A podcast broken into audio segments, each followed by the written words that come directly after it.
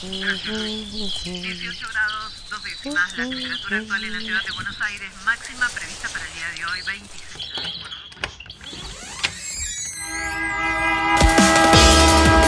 No tenemos agua, se nos corta la luz, no vivimos dignamente. La ciudad, ninguna respuesta. Que los vecinos de Buenos Aires vivan en una mejor ciudad. Trabajadores desocupados.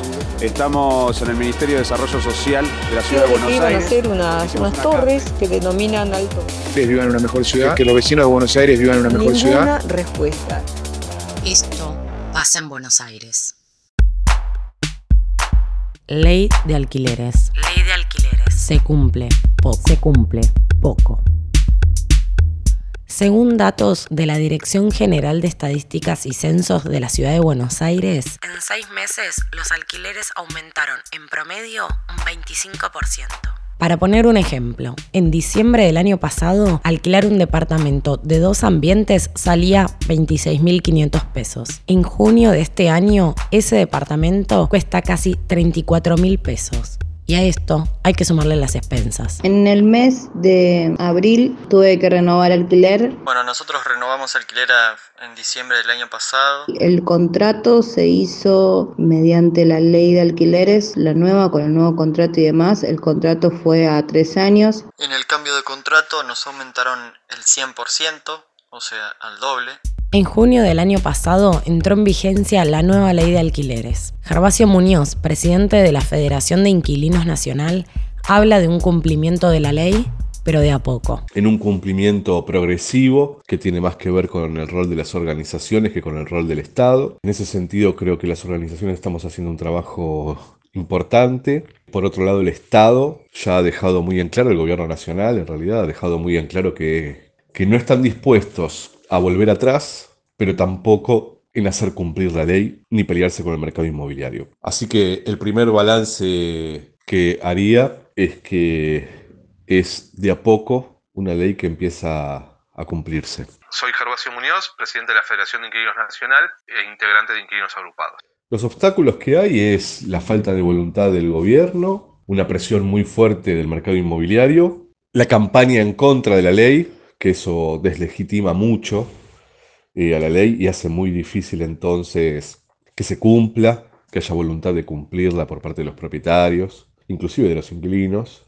Pero diría que el obstáculo fundamental es la falta de voluntad política para regular a través de la ley de alquileres el mercado inmobiliario. ¿Por qué no quieren cumplir la ley? Básicamente porque la nueva ley de alquileres le da más estabilidad al alquiler, fijando un plazo de tres años en el contrato. El ajuste del valor del alquiler se hace por año y no cada seis meses como sucede en muchos casos. y se regula el aumento de los precios a partir de un índice. En síntesis, es una ley que protege a los inquilines. Bueno, el contrato anterior de do- periodo 2019-2021 tenía aumentos semestrales. Y ahora el próximo mes vamos a tener el primer aumento que por lo que está el índice de re- relación entre inflación y aumento de salarios eh, es de un 56% más o menos. Eh, al momento de la renovación, ella me dijo que le iba a poner a 45. 45, o sea, si yo me pagaba 22, 45 era el 100% de aumento. Donde hubo un pH, hay una necesidad. No, hay un edificio. ¿Qué hay detrás de la demolición de PHs y la construcción de edificios? En la ciudad de Buenos Aires creo que no hay dudas que el gobierno de la ciudad, de la Reta, es el gobierno del mercado inmobiliario sin lugar a dudas.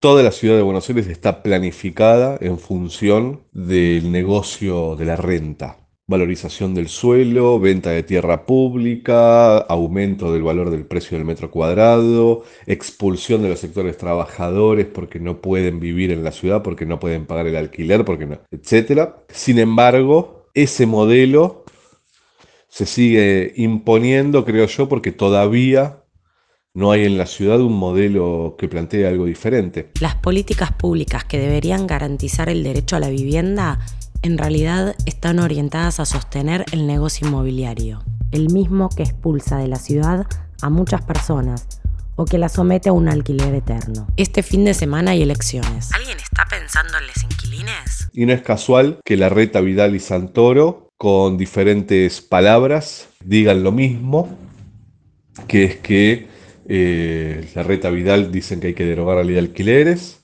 Santoro dice que hay que revisarla. Finalmente nadie se anima a pelearse con el mercado. Eh, nadie se anima a representar políticamente a los inquilinos, que somos casi el 40% de la población de la ciudad de Buenos Aires. Y la ley creo que además de que pueda tener deficiencia, nosotros la acompañamos porque es un mínimo freno al lobby inmobiliario. Lo que pasa es que hoy está sufriendo un ataque feroz por derecha esa ley. Desde María Eugenia Vidal hasta le vi críticas de Leandro Santoro, todo el mundo dice que hay que revisarla, pero no nos confundamos, no dicen que hay que revisarla porque el gobierno no la aplica para empezar. El gobierno no hizo una sola campaña informativa diciendo qué derechos de ahora en más tienen los inquilinos. En la ciudad de Buenos Aires, casi el 40% de la población es inquilina. Y este número va en aumento. Si hoy la ley de alquileres se cumple es porque existen organizaciones que reclaman y pelean porque así sea.